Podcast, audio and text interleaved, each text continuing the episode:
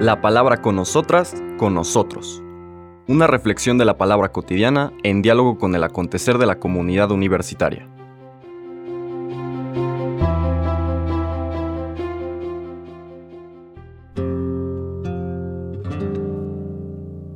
Hola, buenos días. Bienvenidas, bienvenidos a la palabra con nosotras, con nosotros. Hoy llegamos al miércoles 17 de agosto de esta vigésima semana del tiempo ordinario.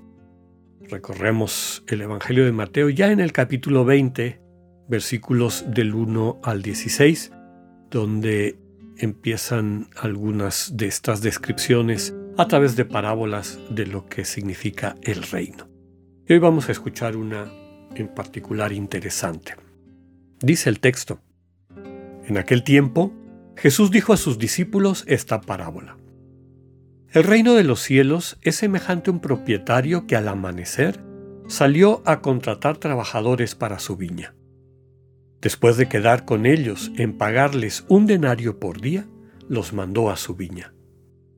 Salió otra vez a media mañana, vio a unos que estaban ociosos en la plaza y les dijo, Vayan también ustedes a mi viña y les pagaré lo que sea justo. Salió de nuevo a mediodía y a media tarde e hizo lo mismo. Por último, salió también al caer la tarde y encontró todavía a otros que estaban en la plaza y les dijo, ¿Por qué han estado aquí todo el día sin trabajar? Ellos le respondieron, porque nadie nos ha contratado. Él les dijo, Vayan también ustedes a mi viña. Al atardecer, el dueño de la viña le dijo a su administrador, Llama a los trabajadores y págales su jornal, comenzando por los últimos hasta que llegues a los primeros. Se acercaron pues los que habían llegado al caer la tarde y recibieron un denario cada uno. Cuando les llegó su turno a los primeros, creyeron que recibirían más, pero también ellos recibieron un denario cada uno. Al recibirlo, comenzaron a reclamarle al propietario diciéndole, Esos que llegaron al último solo trabajaron una hora, y sin embargo les pagas lo mismo que a nosotros, que soportamos el peso del día y del calor. Pero él respondió a uno de ellos, Amigo, yo no te hago ninguna injusticia. ¿Acaso no quedamos en que te pagaría un denario? Toma pues lo tuyo y vete. Yo quiero darle al que llegó al último lo mismo que a ti, que no puedo hacer con lo mío lo que yo quiero, o vas a tenerme rencor porque yo soy bueno. De igual manera, los últimos serán los primeros y los primeros los últimos. Palabra del Señor. Esta es una de esas parábolas ricas, complejas, profundas del Evangelio a veces difíciles de, entender y de captar, ¿no? Que levantan polla en más de alguna conciencia. Lo primero que hay que decir es que lo que está subrayando el mensaje fundamental y central eh, detrás de este dicho del Señor es el captar que la meta de la vida humana, el sentido de la vida humana, reflejado en este concepto de la paga, o sea, ¿qué es lo que espero por todo lo que hago y soy? Esta paga, el denario como está descrito en el texto que escuchamos, es el amor de Dios, es la comunión con Dios. Esa es la paga, no hay otra. Y esa paga es absoluta. La paga absoluta la recibe quien la experimentó de tiempo atrás o y la empezó a vivir desde su infancia o quien la experimenta al final de su vida. Entonces lo que está subrayando es que el amor de Dios es gratuito. No es con base o proporcional a nuestras acciones. Y esto es una ruptura radical con las imágenes religiosas de la época, yo diría prácticamente de toda la historia de estos referentes religiosos. Recordemos que muchas veces las ideologías religiosas, no necesariamente religiones, porque la religión, como su nombre lo indica, realmente religa a la persona con el misterio, con Dios, con el origen de todo, y lo vemos en las grandes tradiciones religiosas, quienes se vinculan con ese misterio, con ese origen de todo que es amor y que es amor entendido como donación de sí, que da vida, que capacita para el encuentro en comunión, para la consolidación como un solo cuerpo, etcétera, por utilizar algunos términos poéticos en este sentido. Quienes experimentan eso acceden a una manera distinta de entender el mundo y de interactuar con él. Ya no es el mundo de los deberes, de los méritos, etc., sino el mundo de la gratuidad. Ya he dicho en otras ocasiones que la atmósfera, la dimensión de la, comunión y del encuentro con Dios es la gratuidad. Dios te ama por lo que eres. El amor de Dios hacia ti es gratuito. No necesita justificarse con nada. Y partir de esa gratuidad, podríamos decir que tomar plena conciencia de que Dios me ama así, gratuitamente, y ese amor tiene ese referente infinito, como que decíamos al inicio, al comparar el denario, lo que me van a pagar, lo que estoy buscando.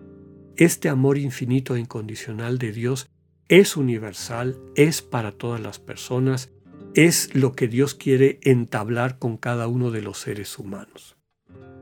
El problema es quienes se mantienen en, la, en esta otra visión, podríamos decir, más con base a méritos y deberes y, yo voy cumpliendo y me pagas, etc., nunca van a, tener, a terminar de entender en qué consiste este amor y por lo tanto no lo van a poder experimentar plenamente. Y ese es el drama que nos describe esta parábola, ¿no? El drama que Jesús experimenta en la dificultad que tienen las autoridades religiosas de su época para entender su mensaje novedoso, para entender su propuesta de un encuentro con un Dios que es un Padre amoroso, cuyo amor es infinito, incondicional, indiscriminado. Y que lo único que tenemos que hacer es tomar conciencia de ese amor, prestarle atención a ese amor. Y cuando aprendemos a llevar nuestra conciencia, disciplinamos nuestra conciencia para poder percibir esa presencia amorosa de Dios en todo lo que nos rodea, en la naturaleza, en las personas que vinculadas a Dios nos transmiten también ese mismo amor, en todo, en todo lo que existe que tiene como sustrato este amor de Dios, quien percibe, quien capta eso, empieza a vivir ya en, en esta promesa de la comunión con Dios a la que el Señor nos invita. Entonces, Dios tiene el poder y la capacidad de operar eso en nosotros, como nos recordaba la lectura del día de hoy, de ayer, perdón. Ahora se nos invita a dar ese paso y aprender a vivir en el mundo de la gratuidad. Tanto acoger el amor de Dios que se nos da gratuito, por eso la oración contemplativa es muy importante al dar este paso, lo único que tengo que hacer es acudir a la cita y ponerme en las manos de aquel que empieza a transformarme internamente. Confiarme, recibir, olvidarme de mis logros, méritos, metas, objetivos y dejarme guiar solamente por el anhelo del encuentro, por el anhelo de la comunión. Y Dios hace el resto.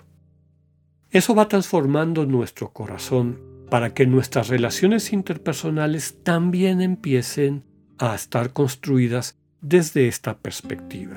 Podemos decir, desde esta cosmovisión, desde esta manera de entender el mundo. Si nos mantenemos en el mundo de los méritos, en el mundo de, este como comercio espiritual, yo le pago a Dios para que Dios me quiera, para que Dios me proteja, para que Dios me acompañe, pues entonces nunca vamos a experimentar plenamente este encuentro con la bondad de Dios de la que habla el Evangelio. Esa frase tan linda, ¿no?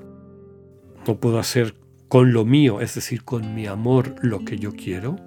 Vas a tenerme rencor porque soy bueno, porque amo a todos de esta manera. da ese paso, ¿no? da ese paso, porque si no lo, no lo das, no vas a terminar de experimentar la transformación de vida que nos trae el Dios revelado en Cristo. Que tengan un excelente día, Dios con ustedes.